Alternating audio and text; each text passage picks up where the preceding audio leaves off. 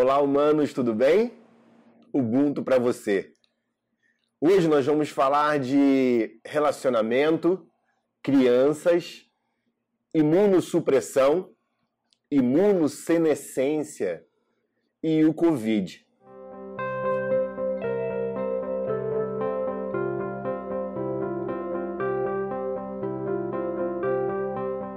Você deve ter reparado que há menos caso na mídia e na literatura de crianças infectadas com o Covid.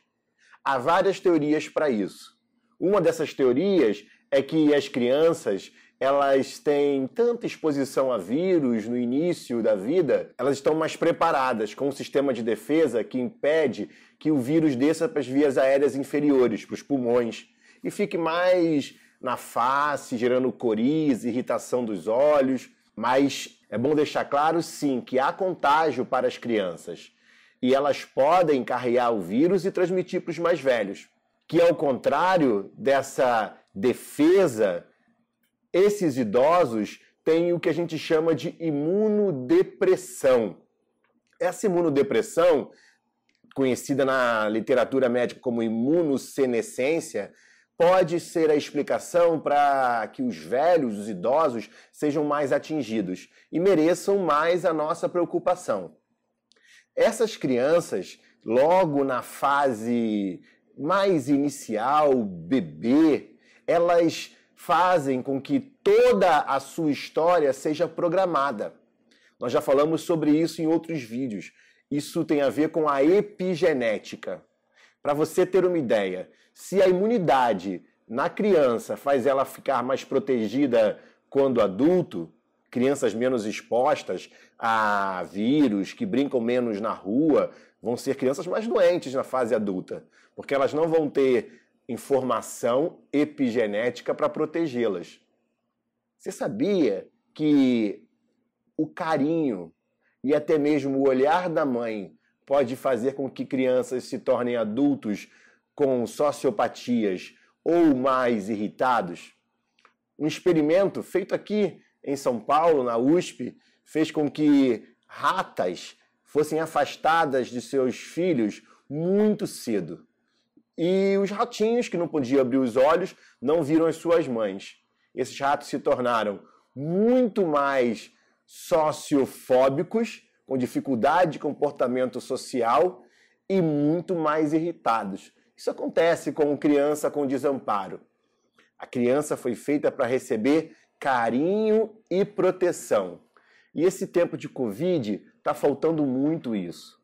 Quando a gente olha a convivência de vários pais que não tinham hábito de passar muito tempo com as crianças, ao invés da gente conseguir fazer com que haja um tempo de qualidade, a gente tem um tempo de ansiedade, de tormento, pais com dificuldade de educar os filhos por ausência dos professores, por exemplo. Mas nós temos estratégias para isso. É muito importante que a gente aprenda com quem pode nos ensinar. Primeiro, tentar tirar a nossa super responsabilidade que seremos perfeitos. A perfeição causa ansiedade. Nós teremos que ser excelentes. Excelente é fazer aquilo que se pode com as ferramentas que tem. Então, tente passar tempo de qualidade com o seu filho fazendo o que ele gosta, por exemplo. Mas é muito importante você ser sincero.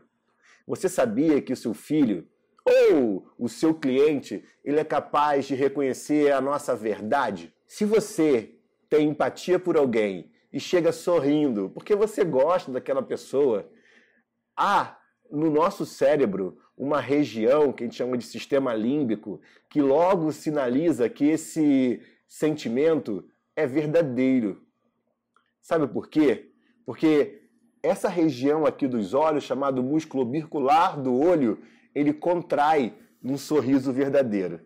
Mas se por um acaso você tem uma empatia não emocional, mas cognitiva, técnica, porque você sabe que se eu sorrir para esse alguém, ele vai me trazer algum benefício, você está manipulando a situação, o teu cérebro reconhece e outra área do cérebro chamado cíngulo posterior acende, te alertando. Cuidado, esse sorriso não é sincero. Então a melhor dica que eu posso te dar é ser verdadeiro. Se você vai trabalhar na casa de um cliente, chegue sorrindo de verdade. Se você vai prestar algum serviço, faça com vontade. Se vai estar com seu filho, esteja de verdade. E se não puder, explique que não pode, explique que não está bem, porque mentir dá um trabalho enorme e o cérebro do ser humano é capaz de intuitivamente, no nosso subconsciente, detectar. Então, a verdade liberta e a mentira aprisiona. Seja verdadeiro. Há uma dificuldade muito grande, talvez, de se manter feliz nessa quarentena. Talvez você esteja confinado e obrigado a conviver com alguém muito difícil. Então, tente usar toda a tecnologia que você tem para se relacionar com pessoas alegres. Faz videochamada com alguém e quando a quarentena acabar, escolha conviver com pessoas alegres. Você deve ter ouvido falar que nós somos reflexos das cinco pessoas que convivemos. Então, escolha as pessoas alegres para conviver. Melhor ainda, seja você uma das cinco pessoas alegres que vão melhorar a vida de outras pessoas. A alegria é contagiosa. A tristeza também. Até a dor. Você já sentiu dor quando alguém dá uma topada com o dedinho e você vê? É porque nós temos no cérebro um neurônio chamado neurônio espelho. Esse neurônio é o neurônio da imitação. Ele olha alguém andar de bicicleta e já imagina como é. Ele olha alguém chutar uma bola e você já se imagina chutando.